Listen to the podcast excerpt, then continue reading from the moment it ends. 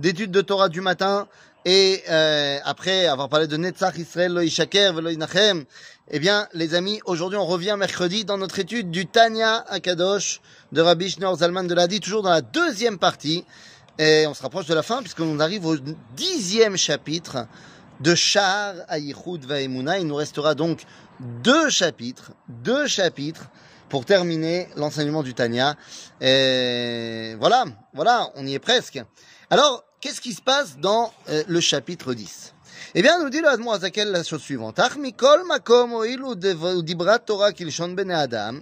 לשכך את האוזן מה שהיא יכולה לשמוע, לכך ניתן רשות לחכמי האמת לדבר בספירות, בדרך משל, וקראו אותם אורות, כדי שעל ידי המשל הזה יובן לנו קצת עניין הייחוד של הקדוש ברוך הוא ומידותיו, שהוא בדרך משל כאין ייחוד אור השמש שבתוך גוף כדור השמש, עם הגוף השמש שנקרא מאור, כמו שכתוב, את המאור הגדול וכולי.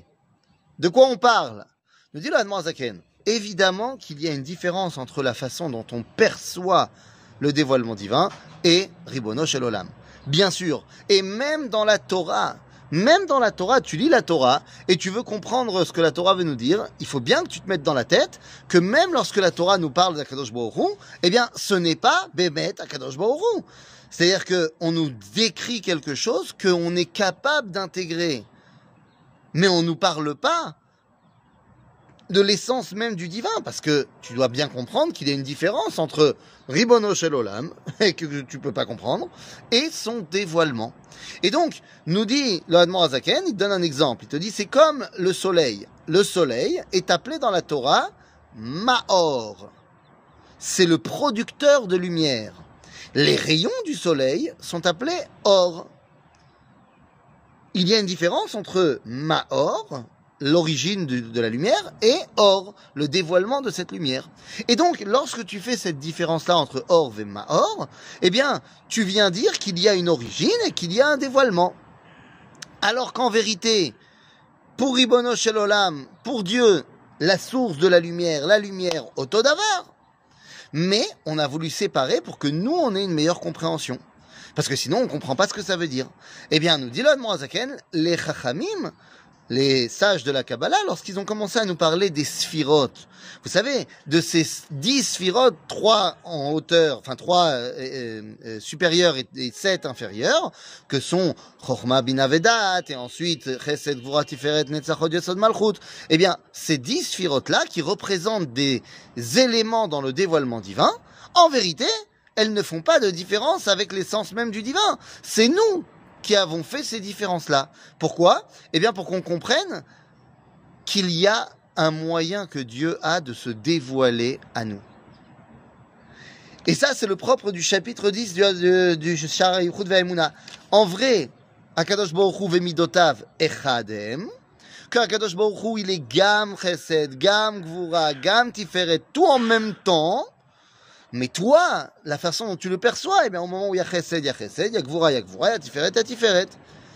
Et c'est de cela dont on parle. Entre parenthèses, eh bien, c'est ce qui va amener à beaucoup de tensions dans ce monde, et particulièrement aujourd'hui, où il y a des midotes qui semblent pas contradictoires, mais différentes, et qui, eh, chacun a envie de tirer la couverture à lui. Prenez par exemple la mida de Netzach. Netzach, c'est Jérusalem. Hod, c'est Beth Amikdash. Netzach, c'est quelque chose qui est extérieur. Hod, c'est quelque chose qui est intérieur. Eh bien, les choses vont peut-être euh, se tirer dessus l'un l'autre en disant non, c'est moi qui est, qui est à ce moment-là le plus important. Non, c'est moi qui est le plus important. Eh bien, il faut absolument comprendre que même si de l'extérieur on a l'impression que les choses sont séparées, eh bien, à l'origine, Akadosh Baruch Hu Chadu, Vemidotav Chadhem, et c'est ça le truc. Qu'Akadosh Baruch permet, grâce à notre étude de cette Torah-là, eh bien, de nous amener au fait que deux choses qui sont différentes peuvent avoir en vérité non seulement une origine commune, mais en vrai, de vrai, de vrai, une unité profonde. Et en fait, c'est ça le grand travail de la Géoula. Le grand travail de la Géoula, nous dit le Admorazaken, eh bien, c'est de ça on. Je cite simplement, eh, וזה מה שאמר אליהו בתיקונים שם, La chaza, ech et naïga alma betzedek ou mishpat.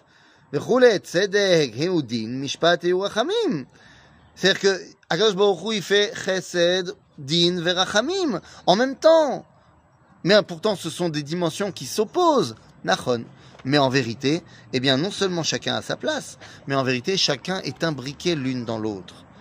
Dans notre génération, où il y a des conflits entre, euh, on va dire, on va utiliser des mots que tout le monde connaît, entre religieux, pas religieux, gauche, droite, tout ça, eh bien, il faut pas oublier que toutes ces expressions-là, non seulement ont leur place, mais doivent trouver leur union tous ensemble pour pouvoir se rapprocher du dévoilement divin, eh bien, il faut comprendre que non seulement chaque mida a sa place, mais qu'en vérité, en vérité, en vérité, eh bien, chaque mida doit être entrebriqué, je sais pas si ça se dit, euh, dans l'autre.